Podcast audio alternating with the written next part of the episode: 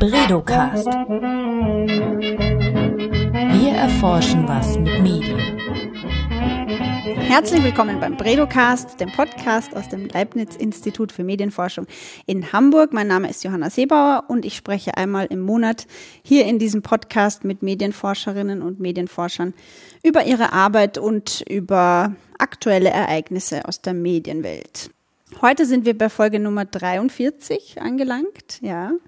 Und äh, das Thema ist Desinformation im Netz. Das ist immer wieder ein wichtiges Thema, insbesondere dann, wenn es, ähm, wenn wir vor politischen Wahlen stehen. Und wir haben uns ähm, diesmal die die Europawahlen zum Anlass genommen, die im Mai stattfinden, um dieses Thema wieder aufzugreifen und ein bisschen darüber zu reden, welche rechtlichen Schritte man gegen Desinformation im Netz äh, vornehmen kann und äh, ob man das überhaupt tun soll. Denn Lügen ist ja eigentlich, darüber werden wir jetzt auch noch im Detail sprechen, ist ja eigentlich nicht verboten. Bei mir heute ist Magister Dr. Matthias Kettemann. Hallo, herzlich willkommen. Hallo. Schön, dass du dir Zeit genommen hast. Du bist Jurist und Medienrechtsexperte bei uns am Institut leitest du seit ähm, einigen Monaten, ich glaube seit Dezember, ne? seit Dezember 2018, äh, das Forschungsprogramm Regelungsstrukturen und Regelbildung in digitalen Kommunikationsräumen. Also du beschäftigst dich sozusagen damit, wie in digitalen Sphären, also im Internet, ähm, so etwas wie Gesetze entstehen oder das Recht entsteht. Oder wie würdest du das beschreiben? Ja, ich äh, schaue mir gemeinsam mit meinem Team äh, hier an, wie äh, Regeln entstehen, die ähm, festlegen, was wir sagen und tun können im Internet, wer die setzt, ähm, ob die sich zusammensetzen aus äh, äh, staatlichen Regeln, also Gesetzen, die du angesprochen hast, oder den Regeln der sozialen Netzwerke, die allgemeinen Geschäftsbedingungen, ob es eher die technischen Standards sind, die ähm, festlegen, was wir tun können, oder ob es soziale Normen sind. Mhm. Die, äh, die, Gesetze der, der früheren Generation sind sicher ein wichtiger Faktor, aber heute merken wir einfach, dass andere Arten von Regeln immer wichtiger werden. Und die zu verstehen in ihrem Zusammenhang ist eine große äh, Herausforderung. Ähm, ich möchte, bevor wir jetzt uns in das Thema stützen, noch einen kleinen so eine Art Disclaimer vorausschicken, äh, denn heute sitzen sich zwei Landsmänner gegenüber oder eine Landsfrau und ein Landsmann. Wir sind beide aus Österreich. Matthias, du bist aus der wunderschönen Steiermark, aus dem grünen Herz Österreichs. Ich bin aus dem Burgenland und das könnte sein, dass wir im Laufe des Gesprächs immer wieder mal so in äh, den österreichischen Dialekt abdriften. Äh, davon soll man sich jetzt aber nicht irritieren lassen. Also wenn wir die Vokale langziehen und ähm, äh, Wörter verwenden, die äh, dem Bundesdeutschen ein bisschen fremd sind, dann bitte verzeiht uns. Das kann ein Teil des Spaßes werden. Das kann, ja, es ist ja tatsächlich so, dass das meistens sehr sympathisch empfunden wird. Also mir wird immer gesagt, ah, das ist ja, es klingt ja so nett, wenn du Österreichisch sprichst. Okay, dann steigen wir jetzt äh, ins Thema ein. Äh, Desinformation und Fake News im Netz, das hat uns in den letzten Jahren immer wieder begleitet. Ich lass uns vielleicht so ein bisschen rekapitulieren, was in den letzten Jahren diesbezüglich so passiert ist. Ich glaube, dass das erste große oder der erste große Auftritt von Fake News auf, auf der Bildfläche war der Wahlkampf von Donald Trump oder der also der US-Wahlkampf 2016. Ähm, da wurde ja ganz massiv ähm, im, im, in sozialen Netzwerken mit falsch, also mit, mit lancierten Falschnachrichten gegen Hillary Clinton und ihr Team ähm, gewettert und man hat eben auch, äh, man vermutet, dass das dann auch einen Einfluss darauf hat, äh, auf, auf das Wahlergebnis. Danach, ähm, 2017, gab es die Bundestagswahlen in Deutschland und da war dann schon die Sorge sehr groß, dass äh, es zu ähnlichen Phänomenen kommt in Deutschland auch und, und es sozusagen auch das Wahlergebnis in Deutschland maßgeblich beeinflussen könnte. Und da äh, hat dann die, äh, der Gesetzgeber reagiert darauf sofort in dieser ähm, in, in diesem Zeitraum. Mit dem Netzwerk. Mit dem Netzwerk. Könntest mhm. du da vielleicht noch mal kurz erklären, was, was das, mhm. wie das genau dazu kam und was das NetzDG, wie es ja abgekürzt heißt, ähm, was das überhaupt will? Ja, vielleicht kurz ausholend. Ähm, Fake News hat es natürlich immer schon gegeben. Mhm. Wenn auch der Begriff problematisch ist, weil er ja unter anderem vom US-Präsidenten zwischen beliebig verwendet wird. Wenn er sagt, die New York Times sind Fake News, dann hat der Begriff an, an Bedeutung komplett ähm, verloren. Wir sprechen heute meistens von Desinformation. Was zu unterscheiden ist von Missinformation. Missinformation sind ähm, falsche Informationen, die aber durchaus auch ohne Hintergrund äh, geteilt werden, also ohne die Motivation falsch zu informieren. Hingegen Desinformationen sind bewusst lancierte, bewusst verbreitete falsche Informationen, die oft das Ziel haben, eine bestimmte politische Reorientierung zu erreichen oder die Bevölkerung äh, aufzurütteln, zu verunsichern. Äh, es stimmt wirklich, dass in dem äh, amerikanischen Wahlkampf damals ähm, Falschinformationen auch aufgrund der, der neuen medialen Möglichkeiten, diese zu verbreiten, eine stärkere Rolle eingenommen haben. Wir wissen auch heute, ähm, dass äh, auch, auch äh, Mächte von außerhalb, äh, hier war vor allem, äh, wurde Russland als, als Täterstaat identifiziert, äh, eine wichtige Rolle eingenommen haben. Also russische äh, Hacker haben sich hier einiges zu Schulden kommen lassen, haben also versucht, in ähm, amerikanischen ähm, demokratischen Prozessen zu intervenieren und wurden dann natürlich von, äh, von, von Trump äh, und seinen Konsorten durchaus äh, nutzbar gemacht, also deren, mhm. deren Aktivitäten. Ähm, diese, diese Bedrohung, diese wahrgenommene Bedrohung hat dann ähm, äh, den Justizminister in, in Deutschland dann motiviert, das Netzwerkdurchsetzungsgesetz vorzulegen, wobei man aber gleich sagen muss, dass dieses Gesetz nicht zentral auf, auf Fake News, also auf Desinformation zielt, sondern ähm, bestehende Straftatbestände, also auf bestehende Straftatbestände verweist. Mhm. Es gibt keine neuen äh, Straftaten, die durch das NetzDG äh, eingeführt werden. Der Gesetzgeber äh, bestimmt nur, dass ähm, Plattformbetreiber, also Betreiber sozialer Netzwerke, müssen ab einer bestimmten Größe in recht engem zeitlichen Rahmen äh, äh, Postings, die ähm, straf bestimmte Straftatbestände erfüllen, löschen. Wenn sie das nicht tun, können sie bestraft werden. Zum Beispiel, was könnte das sein, wenn jemand jemanden beleidigt oder ja, der, der klassische Fall, äh, klassische Fall ist das Bereich der Holocaustleugnung, mhm. äh, Terrorismusförderung. Ähm, natürlich auch, äh, auch, auch ähm, äh, andere Straftatbestände, die, die auf einzelne Menschen äh, zutreffen. Das ist ja auch, auch generell einer der, der spannenden Aspekte, dass ähm, man sehr stark, das Rechtssystem sehr stark unterscheidet, ähm, ob eine falsche Aussage sich auf eine Sache oder ein Faktum bezieht oder auf einen Menschen. Ne? In der Regel ist es so, dass ähm, Behauptungen über, über Dinge, über, äh, über Ereignisse in der Regel einfach nicht äh, strafrechtlich gefasst werden können. Also die Verbreitung von Falschnachrichten äh, über allgemeine Ereignisse, nur als Beispiel, man könnte sagen, das Wetter äh, gestern war sonnig, obwohl es geregnet hat, mhm sind strafrechtlich nicht fassbar, was er auch einleuchtet. Ja, mhm. Kleine Ausnahme ist da die Holocaustleugnung, aber da geht es auch primär um den, um den Schutzzweck, Menschen, Menschen mhm. zu schützen. Anders ist es bei Falschnachrichten über Personen, ne, die die Personen betreffen. Da hat man dann, ist man dann sehr schnell im Bereich der, der, der Straftatbestände, der Beleidigung, der Verleumdung und über Nachrede, ähm, wenn, wenn bestimmte andere Voraussetzungen ähm, erfüllt sind. Ne? Also zum Beispiel bewusst eine eine unwahre Tatsache behauptet äh, über jemanden und diese Tatsache ist geeignet, diese Person in der öffentlichen Wahrnehmung verächtlich zu machen, dann könnte das eine Verleumdung sein. Ähm, sehr viele der geteilten Falschnachrichten ähm, umfassen aber zumindest dann, wenn es um die Ebene derer geht, diese weiter verbreiten, sicher nicht diese, diese Straftatbestände, einfach weil es auch an der, der Motivation der Menschen fehlt, also der, der persönlichen äh, der Tatseite. Mhm. Anders ist es bei den Personen, die das auch lancieren, die das also in die Welt gebracht haben. Nur da ist es dann teilweise so, dass die nicht so leicht fassbar sind vom deutschen, äh, Straf, äh, vom deutschen Strafgerichten sie im Ausland sind. Und das, das NetzDG holt also die Plattformbetreiber dann in die Pflicht und sagt, die sind dafür verantwortlich, dass diese. Genau, nach dem NetzDG, das NetzDG verpflichtet Plattformbetreiber je nach äh, Schwere oder Offensichtlichkeit äh, eines, eines Verstoßes innerhalb von eines Tages oder innerhalb von sieben Tagen äh, Inhalte, äh, mhm. Inhalte zu löschen. Und so sie das systematisch nicht tun, ähm, kann es zu, äh, zu Folgen kommen. Äh, es gibt dann in, am 15. Mai gibt es eine Anhörung im Sachverständigenausschuss des, äh, im Rechtsausschuss des Bundestages. Da wird über die Reform des NetzDG debattiert.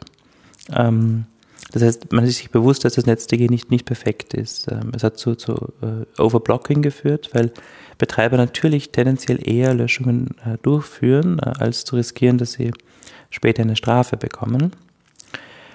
Im NetzDG selbst sind aber allerdings auch, auch positive Elemente enthalten, wie etwa die Verpflichtung, eine Person bekannt zu geben, äh, die, äh, die, die in Rechtsstreitigkeiten für das Unternehmen spricht. Äh, auch die Transparenzberichte sind ein sehr sinnvolles Element. Das heißt, die Unternehmen sind verpflichtet, nun halbjährlich Transparenzberichte zu veröffentlichen, in denen man nachlesen kann, was für Inhalte gemeldet wurden, nach welchen Straftatbeständen und wie dann darauf reagiert wurde. Da kann man dann ablesen, wie sich der Diskurs online entwickelt, zumindest in diesem, in diesem Rahmen und kann dann gesetzgeberisch äh, agieren. Äh, was etwas schade ist, ist, dass wir als Forscherinnen und Forscher nur sehr schwer Zugriff haben auf, ähm, auf die Rohdaten. Mhm.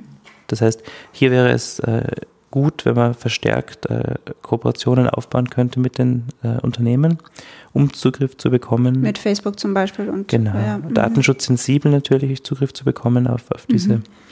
äh, auf diese Meldungen zum Beispiel. Erste Schritte hat Facebook in diese Richtung zum Beispiel schon gesetzt, wenn es um den Bereich der Wahlwerbung geht. Vielleicht sprechen wir da noch später ein bisschen darüber. Aber sie haben jetzt eine Datenbank etwa, die ähm, Forscherinnen und Forscher nutzen können, um zu schauen, äh, wer welche Wahlwerbung schaltet, wer die, ähm, wer die, wer die Zielgruppe ist, äh, für welche für welche die Werbung geschaltet wurde, äh, wie oft sie geschaltet und gesehen wurde, was das Werbevolumen ist. Und das führt zu sehr interessanten Ergebnissen. So kann man etwa sehr schnell ablesen, dass wenn, Trump Werbungen schaltet, die Zielgruppen sind Männer zwischen 18 und 40 und Frauen ab 50. Das kann man an, auf dieser Datenbank, auf Grundlage dieser Datenbank sehen. Und mhm. die Werbungen dort sind, äh, wenn ich mich richtig erinnere, sieben Jahre, wenn sie gespeichert sein und können auch ausgelesen werden. Äh, das, man hat die Möglichkeit über ein API die auszulesen. Es ist noch nicht perfekt, die Datenbank, aber es ist ein wichtiger Schritt in, die, in Richtung Transparenz, der von, von Facebook gesetzt wurde, weil sie gesehen haben, dass ihre Rolle als öffentlicher Raum im Bereich der, der demokratischen Meinungsbildungsprozesse gerade vor Wahlen enorm, äh, enorm schwierig ist und enorm bedeutsam zur gleichen Zeit. Wie ist denn der, die Rolle Facebooks juristisch definiert in diesem ganzen Prozess? Also wie wird dieser, welcher was für ein Akteur ist Facebook? In also Facebook als soziales Netzwerk ist zuerst einmal ein Kommunikationsraum, ein, ein Intermediär. Und ähm, je nachdem, nach welchem Regime man es anschaut, hat es bestimmte Rechten, Rechte und Pflichten. Ne? Es ist kein klassischer, äh, kein klassischer Publisher nach, nach dem Medienrecht. Ne? Das heißt, eine der Überlegungen, äh, die man unter anderem auch anstellt, um ähm, eine verstärkte Haftung der sozialen Netzwerke sicherzustellen, ist, ob man eine Art presserechtliche Verbreiterhaftung äh, da, da neu, neu, konzipieren möchte. Ne? Oder aber auch. Ähm, Was wäre das dann? Naja, also die, die, die, die medialen Dienstleister haften dann, wenn sie sich eine Äußerung quasi zu eigen machen. Ne? Und ähm, dieses, dieses zu eigen machen ist, ähm, ist davon dann auszugehen, wenn, wenn nach Sachlage sich diese Plattform äh, diese, diese Äußerung äh, ja, sich, sich zu eigen macht ähm, und äh, so derart, ähm, derart nach, nach, nach, außen trägt, als hätte sie es selbst getan. Ne? Mhm. Das ist für Facebook aber ja. natürlich nicht, nicht, nicht relevant. Ne? Ähm, eher ist zurzeit so, dass die, die, die Diensteanbieter ähm, nach dem Telemediengesetz äh, relevant sind. Ähm, das sind Plattformen wie Facebook, aber auch, auch, auch größere ähm, private äh, Blogbetreiber. Ähm, sie sind aber privilegiert, ne? das heißt, sie haben zum Beispiel keine generelle Pflicht, ähm, sämtliche Inhalte, äh, die, vor allem auch die Nachrichten, die die Nutzer darüber verbreiten, auf, auf Rechtswidrigkeit und Strafbarkeit zu mhm. kontrollieren. Ne? Es gibt aber auch ganz andere Regime, ne? wie zum Beispiel jetzt nach der ähm, Terrorismusverordnung der Europäischen Union, in der gekämpft wird gegen ähm, äh, gegen terroristische Inhalte, ähm, aber auch nach der neuen äh, Urheberrechtsreform. Da geht der Trend eher in die Richtung zu sagen, dass man den Unternehmen stärkere Pflichten aufbürdet, ne? die darauf hinauslaufen, ohne dass sie das jetzt konkret vorschreiben würden, aber darauf hinauslaufen, dass sie eine Art, ja, eine Art Upload-Filterpflicht haben. Ähm, das heißt, sie müssten dafür Sorge tragen, dass bestimmte Inhalte nicht einmal auf den Plattformen erscheinen. Mhm, mh, klar, ja. Ich weiß so, dass damals beim, beim NetzDG gab es ja auch die Kritik, dass man dadurch, ähm, dass man den Plattformen so viel Verantwortung in, in, in diesem Prozess gibt und, und sie in die Pflicht nimmt, ähm, strafrechtlich äh, also, oder illegale Inhalte zu löschen, dass man dadurch ähm, sie mit einem mit einer Macht betraut, die eigentlich nur dem Staat zukommen sollte. Also dass sie dann eigentlich mehr Autorität haben, als sie sonst als ähm, privates Unternehmen haben sollten. Mhm. Ja, es ist natürlich schwierig, ähm, wenn der Staat sich seiner Aufgaben dadurch entledigt, dass er private Akteure zentral heranzieht, diese durchzuführen. Also die, die Sicherung ähm, einer, eines öffentlichen Diskursraumes, ohne dass dort äh, Todesdrohungen ausgesprochen werden oder der Holocaust geleugnet wird, ist sicher auch, auch eine staatliche Aufgabe. Äh, aber es geht hier auch mehr um die, um die problematische Tendenz, ne, dass der Staat in vielen Bereichen äh, diese regulierende Rolle auf private Akteure überträgt, einfach weil es sehr bequem ist, ne, weil die direkteren Zugriff haben. Das war aber nicht erst mit dem NetzDG, das sah man zum Beispiel auch schon auf europäischer Seite mit dem Recht auf Vergessen, wo, das, ähm, wo der Europäische Gerichtshof ohne gröbere dogmatische Überlegungen einfach gemeint hat, dass es die Suchmaschinenbetreiber sind, die ähm, bestimmte, bestimmte Suchergebnisse, die listen müssen, wenn diese nicht mehr relevant sind oder, oder irrelevant geworden sind. Auch hier sind Da gab es ja dieses bekannte Beispiel mit ähm, einem Spanier, der irgendwie. Genau, der hat geklagt, ja. Das Kannst du das González. mal kurz umreißen? Ja, das war, war, das war zwar keine Desinformation, es ging darum, dass ähm, ein, ein Spanier äh, im Internet noch Informationen über sich gefunden hat, über einen Konkurs, der schon Jahre zurückgelegen ist, eine Zwangsvollstreckung. Ähm, und er wollte, dass diese Informationen nicht mehr verfügbar sind. Ne? Also die, sie, er, er, konnte sie finden, weil äh, damals diese Informationen, die Ankündigung der Zwangsverstreckung, der, die wurde veröffentlicht in einer Zeitung und die Zeitung wiederum hat die Archiv online gestellt und dieses Archiv ließ sich über Google finden. Und er hat jetzt gemeint, man, das ist, es muss, muss auch datenschutzrechtlich möglich sein, dass diese Information irgendwie aus dem Netz verschwindet. Ähm, diese Frage ist dann bis zum Europäischen Gerichtshof gekommen und er hat gemeint, man muss abwägen ne, zwischen dem Informationsinteresse, dem Recht auf Information einerseits und der Privatsphäre und, der, und der Datenschutz, äh, dem Datenschutz der, der, der Einzelnen auf der anderen Seite. Und je nachdem, um welche Person es geht, je nachdem, ob die Information hochrelevant ist, ob er schon weit zurückliegt, ob vielleicht inzwischen ähm, es irrelevant geworden ist, ähm, könnte es durchaus sein, dass die Abwägung, die aber, und das ist jetzt der spannende Punkt, die aber das Unternehmen vorzunehmen hat, zugunsten äh, des Individuums ausgeht, das den Antrag auf mhm. ähm, Entfernung aus, dem, aus der Liste, aus der, auf die Listung stellt. Ne? Also das ist diese, dieses Recht auf Vergessenwerden, mhm. wie es oft genannt wird. Da geht es aber bewusst nicht um Desinformationen, sondern um korrekte, wahre Informationen. Die sind komplett anders geschützt. Desinformationen sind ähm, deswegen ein, ein, ein, ein sinnvolles und auch ein leichtes äh, regulatives Ziel, weil eigentlich kaum ein Interesse daran hat, kaum eine Gruppe Interesse daran hat, dass diese online bleiben, bis auf äh, jene, ähm, jene, die sie bewusst lancieren. Genau, jene negativen äh, Akteure, die sie bewusst lancieren. Und einige Zeit muss man auch sagen, die Unternehmen, weil oft gerade kontroverse Themen, die mit Desinformationen in Verbindung stehen, starke, äh, starkes Engagement gebracht haben. Und bei großen Netzwerken ist es so, dass starkes Engagement heißt hohe Nutzerzahlen und hohe Nutzerzahlen fördern dann äh, die, die Werbeeinnahmen. Hm. Das ist aber eines der Erkenntnisse, die äh, zumindest Facebook äh, Ende 2018 äh, gefasst hat, nämlich, dass sie sich als ähm, verantwortungsvollerer Akteur begreifen wollen, der langfristig und nachhaltig denkt. Und deswegen hat, äh, hat Mark Zuckerberg zum Beispiel äh, veröffentlicht einen Plan im November letzten Jahres, ähm, dass sie bewusst versuchen werden, durch algorithmische Steuerung jene Inhalte, die zwar hohes Engagement aufweisen, die also ihnen eigentlich viel Geld bringen würden, die aber gleichzeitig nicht ähm, nachhaltig sind, die also etwa Desinformationen beinhalten oder die besonders äh, emotiv sind, dass die durch Algorithmen bewusst nicht mehr so stark gestreut werden. Ne?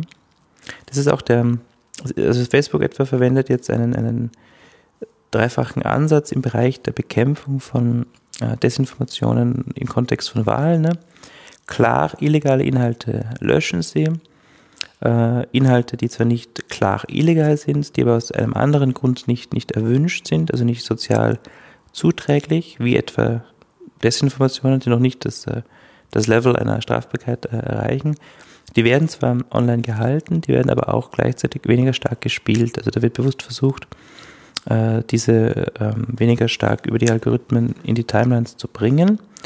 Ähm, und die werden auch überprüft. Facebook hat ähm, Kooperationen aufgebaut mit, mit Fact-Checker-Organisationen in, in vielen europäischen Staaten, die helfen, Desinformationen zu identifizieren äh, und die dann so sich eine, äh, ein Posting als Desinformation herausstellt, das wird dann technisch so umgesetzt, dass es weniger stark gespielt mhm. wird. Und der dritte äh, Angelpunkt ist der, der Versuch der, der, der, der, Gegen, äh, der, der Gegenrede, also dass sie versuchen, äh, wertigere Inhalte stärker zu, zu, zu pushen. Mhm. Okay, ähm, ich fasse mal kurz zusammen, was du jetzt über das NetzDG gesagt hast. Wir wollten ja so ein bisschen ähm, irgendwie rekapitulieren, was, ähm, was wir wie Fake News und, und Desinformation in den letzten Jahren uns äh, begleitet hat und was Gesetzgeber dagegen getan haben. Also in Deutschland ist, gibt es das NetzDG, das keinen neuen ähm, Tatbestand schafft, sondern dafür sorgt, dass Plattformbetreiber illegale Inhalte von ihrer Plattform nehmen und sie, wenn sie das nicht tun, dafür bestraft. Genau. Es gibt ein ähnliches Gesetz in Frankreich, richtig? Die ja, genau. Das ist etwas, etwas kleiner, ähm, etwas, etwas äh, detaillierter äh, und fokussierter vor allem auf Wahlen gerichtet. Ne? Mhm. Also es geht darum Desinformation. Wann wurde das erlassen? Das war 2017. 2017 auch. Mhm. 2017, 2018, ja. Und ähm, in dem Gesetz geht es da geht es wirklich um den Schutz der, der Heiligkeit der Wahl ne? und der Schutz der, der Prozesse, der demokratischen Meinungsbildungsprozesse im Kontext von Wahlen. Das ist nicht ganz vergleichbar mit dem NetzDG, weil es ja eben doch viel fokussierter auf, auf Wahlen äh, ausgerichtet ist.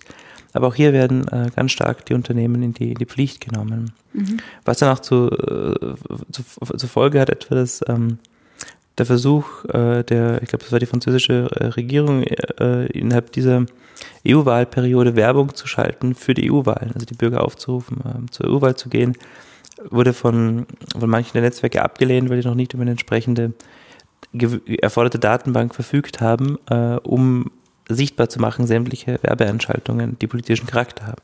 Das ähm, hat also auch, also auch, auch konkrete Folgen gezeitigt. Ähm, es gab auch schon Verurteilungen nach, dem, nach diesem Gesetz das, das, ist aber mehr ein symbolisches Gesetz, denke ich. Ne? Das durchaus, durchaus ein wichtiges Zeichen gesetzt hat, aber ich bin grundsätzlich als, als äh, Menschenrechtler kein, kein besonders großer Fan der, der Kriminalisierung von, von bestimmten Inhalten jenseits von, von wirklich den großen, schlimmen, völkerrechtlich verbotenen äh, Inhalten wie etwa Terrorismusförderung oder, oder Genozidaufruf.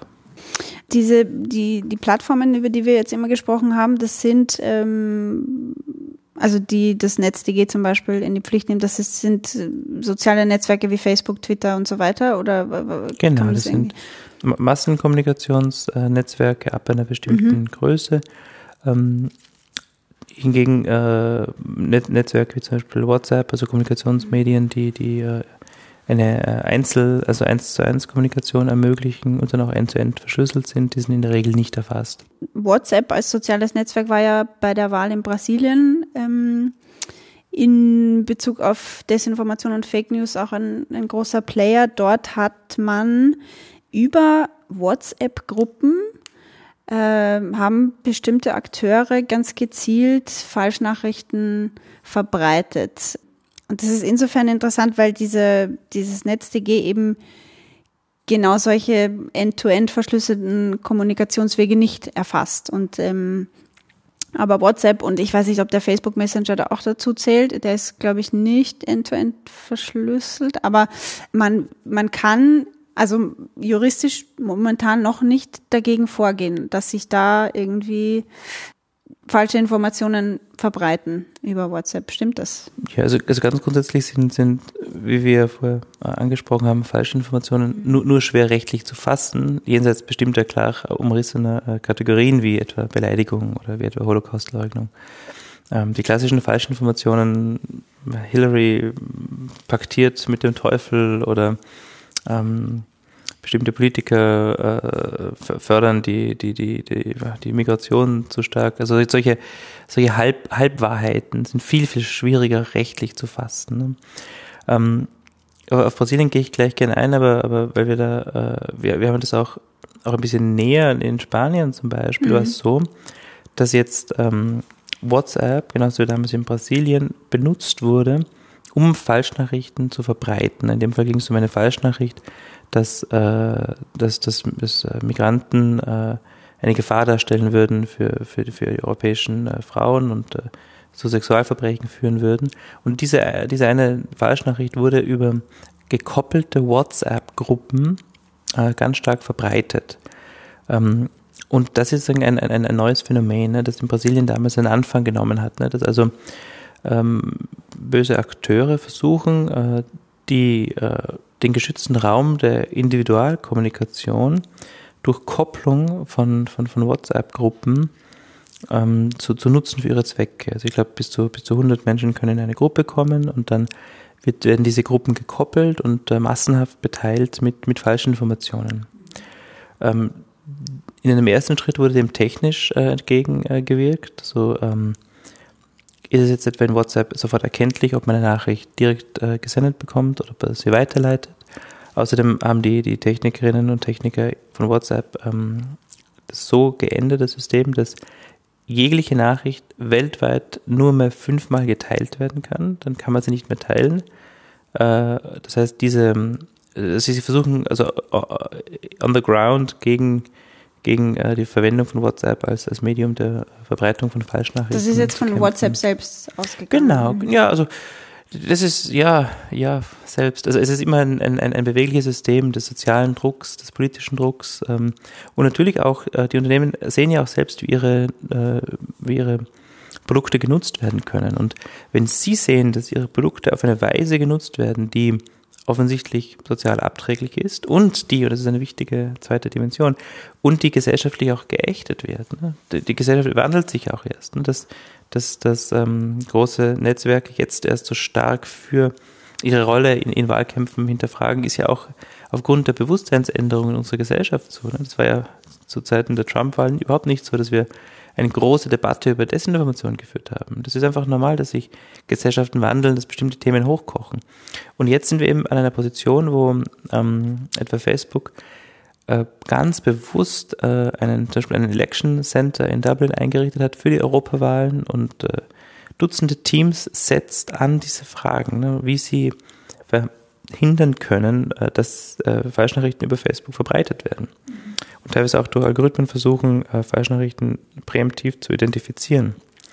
Das heißt, das Unternehmen wie auch, wie auch andere sieht seine Rolle als äh, wichtiger Akteur in der, in der Kommunikationswelt von heute auch viel differenzierter als vorher. Das kann man ja auch ablesen an den ganzen neuen äh, Positionen, die geschaffen werden für, für, für, für die größten äh, Privatsphäre-Kritikerinnen und Kritiker zum Beispiel, ne, die Facebook an Bord geholt hat, ne, die Unternehmen holt äh, Top-Politikerinnen und Politiker aus England, aus Amerika in eine Führungsebene, einfach um sich seiner, um zu zeigen, dass sie sich der eigenen Rolle bewusst sind, als, als ja, Kuratoren und Kuratorinnen eines, eines neuen, eines neuen öffentlichen äh, Raumes, ohne dass sie schon ähm, redaktionelle Verantwortung übernehmen wollen.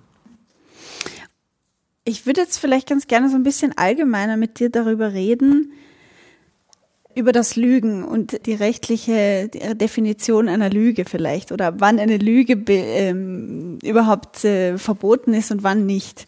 Weil ich, ich finde das, ich finde das schwer zu verstehen als jemand, der sich nicht so gut mit, mit rechtlichen Dingen auskennt, ab wann man eine Falschmeldung oder eine Lüge oder eine so, so, so Halbwahrheit, hast du es vorher genannt, ab wann man das als etwas betrachtet, betrachtet, was, ähm, was, wogegen man vielleicht vorgehen muss. Weil es ist ja eigentlich so, also man darf ja lügen, der Mensch darf lügen. Wenn wir jetzt zum Beispiel unsere Mikrofone ausschalten würden, wir könnten ja herumlügen. Wir können auch eigentlich lügen bei, bei offenen ähm, Mikrofonen, ne? Aber wir hätten dann Die Hauptstadt vielleicht. von Österreich ist Graz. Und wenn wir das jetzt online stellen, dann haben wir vielleicht soziale Konsequenzen zu tragen, Genau. wenn uns der Bürgermeister von Wien dann anruft und sagt, hey, was redet ihr dafür? Genau. Und wäre, wären wir, wär, wäre dieser Podcast äh, das, das Leitmedium des Landes, ähm, dann, was, es, was er verdient zu sein, dann ähm, hätte das natürlich eine andere Rolle, eine andere, andere Bedeutung. Ne?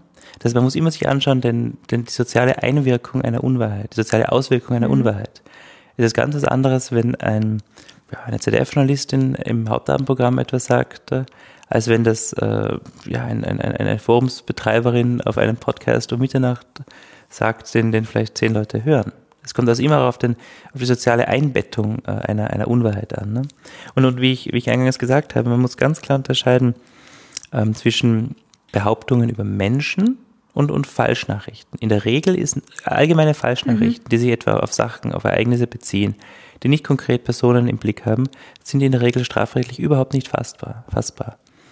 Ähm, eine kleine, ähm, ein, ein kleiner klassischer äh, äh, Fall, der, der eine Ausnahme darstellt, ist neben der Holocaustleugnung, wo aber wiederum der, die Menschen, die Opfer da im Schutz, äh, im Schutz, äh, im Schutz sind, das sind, sind Fälle, die konkrete Gefährdungslagen hervorrufen. Etwa Klassiker ist da der, die Person, die Feuer ruft in einem vollen Kino. Das ist dann zwar weniger eine Lüge als mehr der Versuch einer, einer Aufruhr, ne? aber das ist ein klassischer Fall, der auch schon über letzte Jahrhunderte debattiert wurde als Grenze der Meinungsäußerungsfreiheit.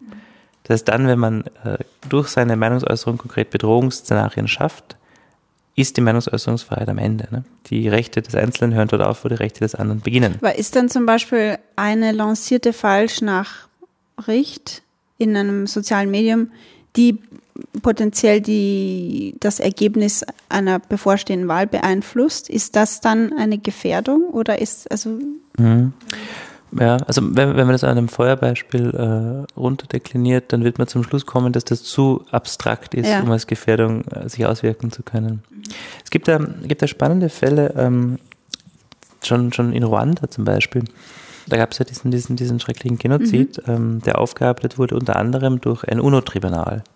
Und in diesem UNO-Tribunal äh, gab es einen Fall, der Fall Radio äh, Mil Colin.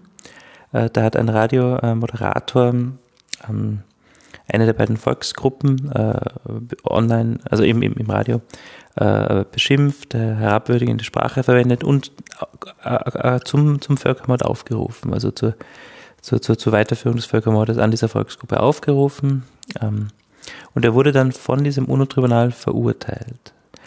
Ähm, wegen, wegen Beihilfe zum, zum Völkermord. Das heißt, hier haben wir ein Beispiel, wo ähm, eine Art Desinformation, die in dem Fall eine, eine, eine Genozid-Aufforderung darstellt, ähm, sowohl strafbar ist als auch äh, strafrechtlich verfolgt wurde.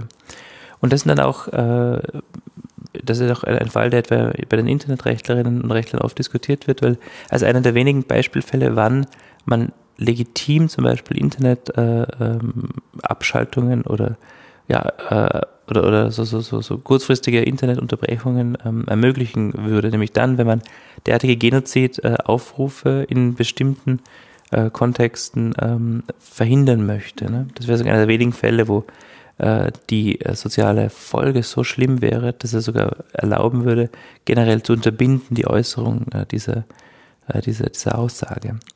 Aber zurückkommend zur, zur Lüge, wir können lügen, was wir wollen. Ne? Wir, wenn wir uns der sozialen, wenn uns die sozialen Konsequenzen egal sind, dann, dann kann man ja lügen. Ne? Lügen wird ja oft auch sozial positiv gewertet. Ne? Wenn man jemand, der bestimmte Lügen über sich erzählt, wird oft als, als besonders cool äh, wahrgenommen. Ne? Wenn man sich Instagram anschaut, das sind doch alles nur gutes Bild, ja. bildgewordene Lügen. Ne? Wir verbringen ja nicht äh, unser ganzes Leben am Strand und äh, Ja, aber weil da die sozialen Konsequenzen ausfallen. Ne? Aber wenn jetzt jemand in seinem Freundeskreis die ganze Zeit erzählt, ich bin äh, Genau. 24 Stunden am Tag äh, liege ich am Strand und trinke meine Smoothies, dann sagen die, das stimmt nicht. Genau. Ich weiß ja, du warst gestern irgendwie Genau. dort und dort. Ja. Das, das, das, damit sprichst du ein, ein wichtiges Problem an. Die soziale Kontrolle beim Lügen fällt mit dem Internet weg. Weil die, Alles anonym. ja, genau, weil, weil die Cues, die man sonst hat im, im Gespräch, ne, die, die fallen weg und der, der ganze ähm, soziale Hintergrund der Person, die lügt, äh, kann nicht bewertet werden. Ne? Wenn, wenn, wenn ich weiß, dass, dass dieser Freund ständig äh, schwindelt, dann wird man den nicht so sehr ernst nehmen. Ne? Wenn man weiß, dass er gestern zu Hause war und er behauptet, er wäre in Hawaii gewesen, dann weiß man das. Ne? Im Internet ist das nicht so einfach. Da muss man ähm, da muss man einfach andere Indizien nehmen, die es inzwischen online wirklich, wirklich zu Genüge gibt. Es gibt sehr professionelle Seiten, die einem helfen, Falschnachrichten aufzudecken. Angefangen von, von, von Reverse Searches für Bilder, wo man etwa Bilder online stellen kann und dann suchen kann, wo das Bild zum ersten Mal aufgetaucht ist. Was auch gut ist bei Dating-Apps, wenn man sicher sein möchte, dass wirklich das Bild die Person zeigt, äh, die, die, die es vorgibt zu zeigen und nicht irgendwie ein Model oder ähm, einen Schauspieler, ähm, bis hin zu ähm, ganz konkreten Ressourcen, die einem etwa die Überprüfung von Nachrichten ermöglichen. Ne? Sagen wir, wir sehen, wir sehen ein Bild einer, einer Demonstration äh, mit einem schönen Haus im Hintergrund und äh, es wird uns gesagt, diese Menge von Menschen demonstriert gegen die Migration in Aachen heute. Ne? Dann gibt es Seiten, die es einem ermöglichen, äh, mit wenigen Klicks herauszufinden, wie war das Wetter in Aachen an diesem Tag wie war der Sonneneinfall an diesem Ort. Ähm, das ermöglicht zum Beispiel bestimmte Gebäude zu identifizieren. Und da kann man zum Beispiel sehr schnell herausfinden, erstens war das Aachen, zweitens war das dieser Ort, drittens äh, war das überhaupt, war das überhaupt eine Demonstration. Das ist äh, in, in, der heutigen Zeit, wenn man sich ein bisschen anstrengt, kann man, kann man Lügengeschichten sehr, sehr einfach ähm, mhm.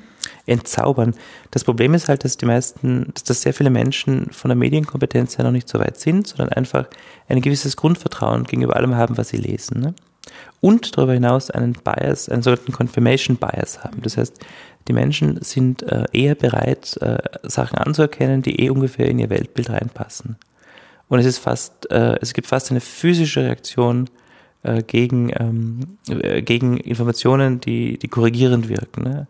Wie zum Beispiel, Marktwirtschaft funktioniert oder ein bisschen Migration ist, ist gut für einen Staat äh, oder äh, Menschenrechte gelten auch für Terroristen. Das sind so diese klassischen ähm, Themen, die gegen, ein bisschen gegen den Strich der, der, der bequemen äh, Öffentlichkeit äh, gehen.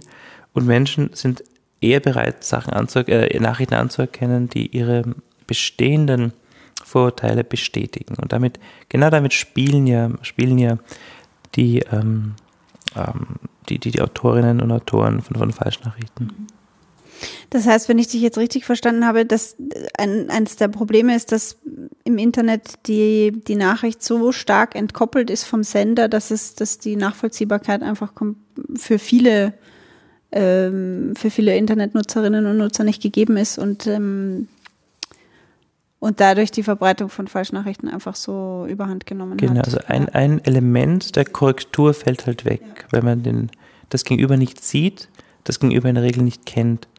Ähm, aber das ist nichts, nichts Spezielles, was sich aufs Lügen bezieht. Das sind auch, äh, auch Probleme, die etwa Vertrags, äh, die man beim Vertragsschluss hat. Ne?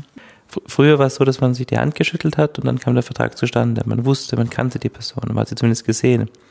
Jetzt ähm, gibt es schon seit Jahrzehnten schon aber Fernabsatzverträge, also Verträge, ohne dass man vor Ort ist, ohne dass man sich äh, die Hand, die Hand schüttelt. Und da wird eben das Vertrauen anders nachgebildet, ne? indem etwa bei Fernabsatzverträgen hat man längere Rücktrittsfrist. Ne? Äh, ähm, oder heutiges Beispiel, Amazon erlaubt dir alles zurückzuschicken. Ne?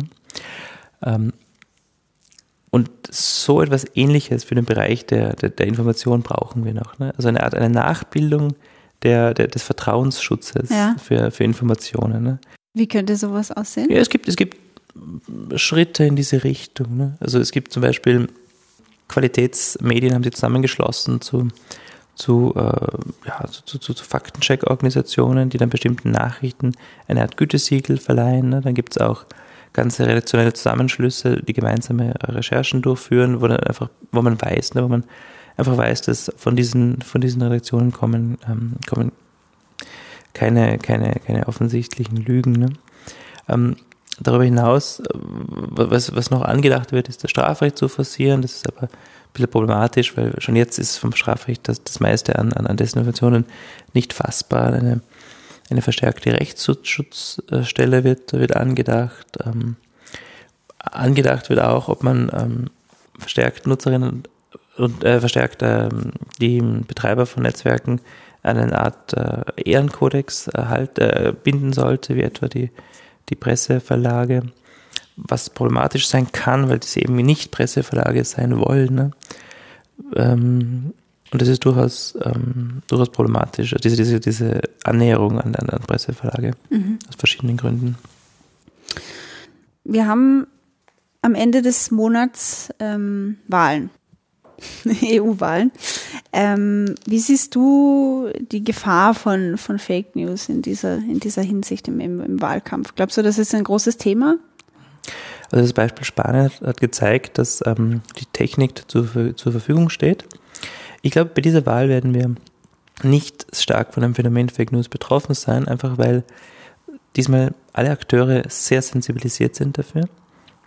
Äh, große Netzwerke haben, ich habe es angesprochen, haben ähm, entsprechende Kompetenzen aufgebaut, haben ähm, Kontaktstellen errichtet, die auch ganz kurzfristig reagieren können, haben die Algorithmen hochgefahren, haben Kooperationen eingegangen mit, mit Fact-Checkings-Organisationen und sind sich dieser Problematik viel mehr bewusst als noch vor, auch noch vor zwei, drei Jahren, also noch vor der US-Wahl zum Beispiel. Das heißt, Desinformation und Fake News ist inzwischen schon äh, ein, ein so zentrales Thema, dass alle Menschen, ähm, dass, dass, dass die Bürgerinnen und Bürger sich viel stärker dessen bewusst sind. Es ist immer noch einiges zu tun, aber äh, Fake News sind in unserer Gesellschaft als, als Begriff angekommen. Ja. Ähm, dass, dass die, die Bewertung einzelner Meldungen äh, als Fake News oder nicht immer noch, immer noch schwierig ist, äh, weil sie auch motiviert ist vom jeweiligen Hintergrund, ist klar, aber äh, ich, ich sehe die Europawahl an sich nicht in Gefahr.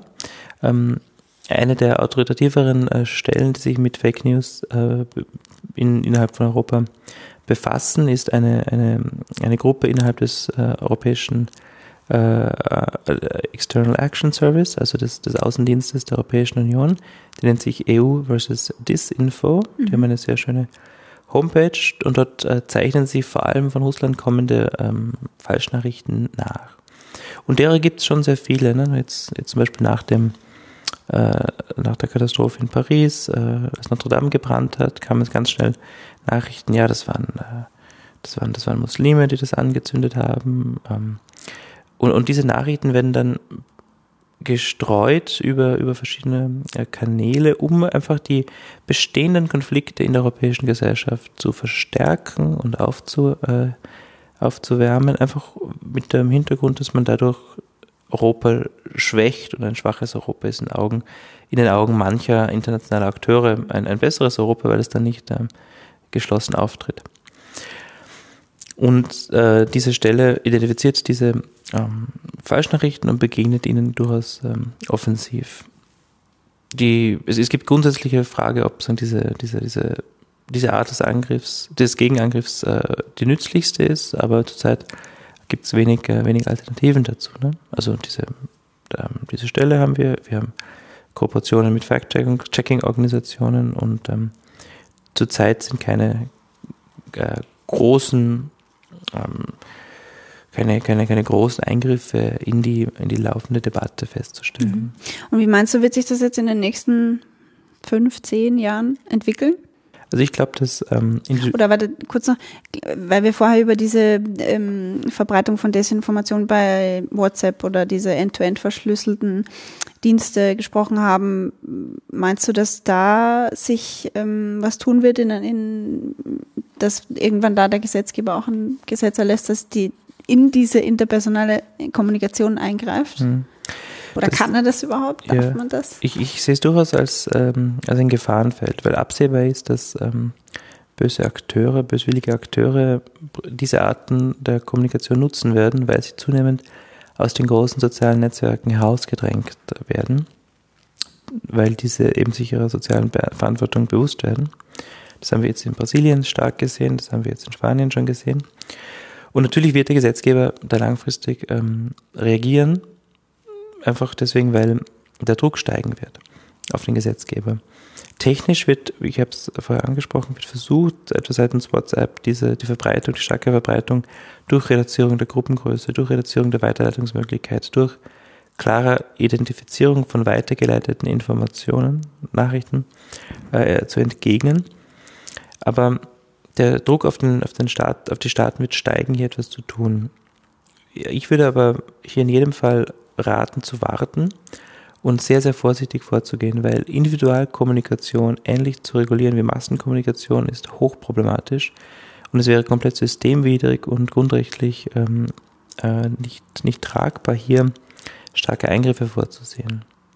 Es gibt einzelne, einzelne Ausnahmen von dem, von der großen, von, von dem großen intensiven Schutz, den äh, Individualkommunikation genießt, etwa im Rahmen der, der, der Kompetenzen des Bundes, ähm, äh, Bundesnachrichtendienstes, aber äh, die, die im G10-Gesetz vorgesehenen Ausnahmen sind wirklich Ausnahmen. Und es wäre hochproblematisch, wenn hier äh, nachgebildet würde, eine Art NetzDG für, ähm, für, für, für, für den privaten Raum.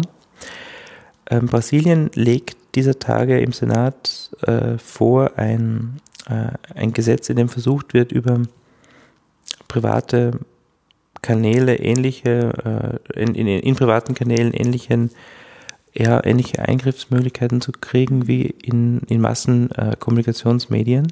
Und ich denke, das wird man mit sehr viel Fingerspitzengefühl anschauen müssen und sich zu überlegen, wie sich das dann auswirkt. Das heißt, da, da würde dann die End-to-End-Verschlüsselung aufgehoben werden in gewisser Hinsicht? Oder? Es würde die Unternehmen stärker in die Verpflichtung nehmen, technisch, ähm, technisch dafür zu sorgen, dass keine Falschnachrichten verbreitet werden. Die End-zu-End-Verschlüsselung generell aufzuheben, wäre, würde, würde das, das ganze Schutzkonzept ja ad absurdum führen. Mhm. Das heißt, hier sind sie noch am, am Feilen, soviel ich, äh, soweit ich weiß. Ähm, hier wird auch wichtig sein, dass man eine, eine Gesetzesfolgenabschätzung vornimmt, was generell eine, eine sehr gute Sache wäre, dass man sich gerade im Technikbereich, bevor man an die Reform tritt, bevor man eine, ein, ein regulatives Feld aufmacht, zuerst eine klare Gesetzesfolgenabschätzung durchführt, die sensibel ist für die Belange äh, der gesellschaftlichen Gruppen und vor allem für die Bedeutung des gesellschaftlichen Zusammenhaltes. Mhm. Aber das würde dann wahrscheinlich nur Falschnachrichten in WhatsApp-Gruppen betreffen oder nicht diesen ähm, Einzel, Einzelchats, weil wenn ich jetzt äh, einem Freund eine Falschnachricht schicke, weil der sie lesen will, dann kann mir das ja niemand verbieten, oder nicht? Ja, ähm, also vom, vom Ansatz her äh, nicht, deswegen, weil die Individualkommunikation noch einmal eine, ein anderes äh, regulatorisches Feld ähm, ist.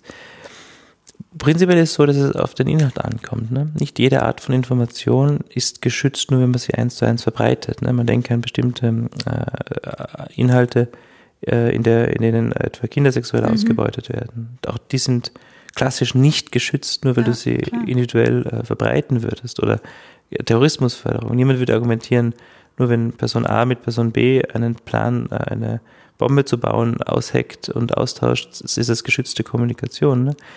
Ähm, das Problem ist, wie die Gesellschaft, ähm, wie die Gesellschaft den, die Bedeutung des Schutzbereiches mit der Bedeutung des Kampfs gegen Terrorismus, mit der Bedeutung des Kampfs gegen sexuelle Ausbeutung von Minderjährigen verbindet. Ne? Aber da haben wir zum Glück ein über Jahrzehnte entwickeltes ähm, Abwägungsinstrumentarium ähm, mit dem Grundgesetz in der Auslegung äh, des Bundesverfassungsgerichts. Also wir müssen hier nicht das Rad neu erfinden für das Internet, was generell eine, eine gute gute Nachricht ist. Ne? Fürs Internet müssen wir nicht alles neu machen, nicht ein neues Recht für das Netz, keine neuen Grund- und Menschenrechte. Wunderbar. Äh, ja, Matthias, ich glaube, ähm, wir haben jetzt in den letzten, was sind es, 40 Minuten ziemlich ein, ein, ziemlich gutes Bild davon bekommen, wie, wie kompliziert ähm, diese ganze Thematik ist ähm, und wie viele Akteure da äh, mit reinspielen und wie, ähm, wie verzahnt das alles ist. Ähm, wie würdest du jetzt abschließend noch sagen, müsste man vor Desinformation im Netz, ähm, müssen wir uns da in den nächsten Jahren irgendwie Sorgen machen, dass das überhand nimmt oder vertraust du auf, auf unsere Systeme, die wir, unsere Rechtssysteme, die wir entwickelt haben? Also als Jurist vertraue ich ständig dem Recht. Nein, ähm, wir sind zurzeit in der Lage, äh, als Gesellschaft ähm, zunehmend Desinformationen zu erkennen. Fake News sind in aller Munde. Äh, wir müssen denen mit offenem Visier begegnen. Ähm, Fake News haben in der, in der US-Wahl damals nur so gut funktioniert, weil sie niemand als solche wahrgenommen hat, weil man nicht gemerkt hat, dass man manipuliert wird. Heute merkt man das zum Glück schon langsam und es wird immer besser werden. Die, die junge Generation, die wächst heran mit mehr Medienkompetenz, für die wir auch sorgen müssen. Also auch mhm. das Bildungssystem muss entsprechend Sorge tragen, dass hier mehr Medienkompetenz äh, geschaffen wird. Ähm, auch die Eltern sind in der Pflicht, äh, ihren Kindern einfach mitzugeben, die Bedeutung, dass nicht alles, was man liest, wahr ist. Ne? Das blinde Vertrauen in die Medien, das, das ist nicht mehr gegeben. Ähm, und wir müssen auch dafür sorgen, dass wir eine öffentliche Medienordnung haben, die es uns erlaubt, bestimmte, gerade die öffentlich-rechtlichen Medien zu bewahren, die wichtige, eine wichtige Rolle in der in der Produktion jener Information äh, und deren, deren Vermittlung hat, die für den gesellschaftlichen Zusammenhalt so wichtig ist. Ne? Ohne öffentlich-rechtliche Medien hätten wir nicht eine, eine, eine Basis, auf der wir zentrale Fragen der Verteilung von Gütern und Rechten in unserer, Rechten in unserer Gesellschaft verhandeln können. Das heißt, hier ist ähm, noch, noch vieles zu tun und vor allem zu schützen.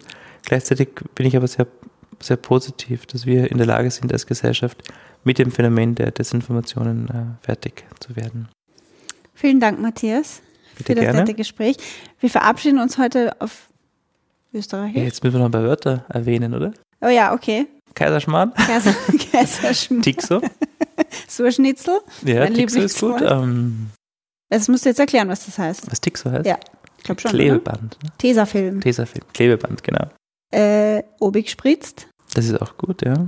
Sollen wir sie das einfach selber googeln lassen, was das heißt? Wir können ein Gewinnspiel machen vielleicht. Oh ja. Wir sagen drei Wörter und der, der uns als erstes die schickt, die Antworten, Und was gibt's zu gewinnen? eine Zotter-Schokolade aus der Steiermark. Ah, das können wir machen. Okay, also, ähm, ist Obig spritzt das Wort? Ich würde sagen, Obig spritzt ist das erste Wort, ja. Das müssen Sie uns schreiben an podcast.hans-bredo-institut.de. Ja, Ja, vielleicht Noch ein Wort? Noch ein Wort. Wie wäre es mit einer Eitrige? Eine Eitrige mit dem Bugel Das ist gut. und ein 16er Blech. Das ist fantastisch. Und das Ah, das sind Lieblingswort. aber drei Wörter, ne? Ich würde sagen, das ist ein, ein, Das ein ein- Konvolut. ja, genau. mhm. Und dann das Lieblingswort äh, aus, aus dem Kärntnerischen, weil meine, meine Mutter kommt aus Kärnten, Leipochasen. Leipochasen, das kenne ich selber gar nicht. Da könnte ich selber mitmachen jetzt beim Perfekt. Gewinnspiel. Okay, also ich wiederhole die Wörter. Obig spritzt, das ist das erste. Dann das zweite, Eitrige mit einem Bugel und ein 16er Blech. Und das dritte, sagst du nochmal? Leipochasen. Genau. Ähm, man kann uns die Wörter einzeln schicken, oder? Ja. Also man muss nicht alle drei wissen und äh, die ersten Einsendungen bekommen eine, eine Zotter-Schokolade. Jeweils eine Zotter-Schokolade. Dankeschön. Ähm, ja, danke Matthias für dieses, äh, für das, für das Gespräch. Ich würde sagen, ähm, ja, Pfirti, würde ich jetzt sagen. Servus. Servus. Und äh, abonniert den Bredocast auf iTunes oder Spotify und äh, folgt dem Institut auf Twitter, at Bredo Institut. Vielen Dank fürs Zuhören. Ciao. Bredocast. Wir erforschen was mit Medien.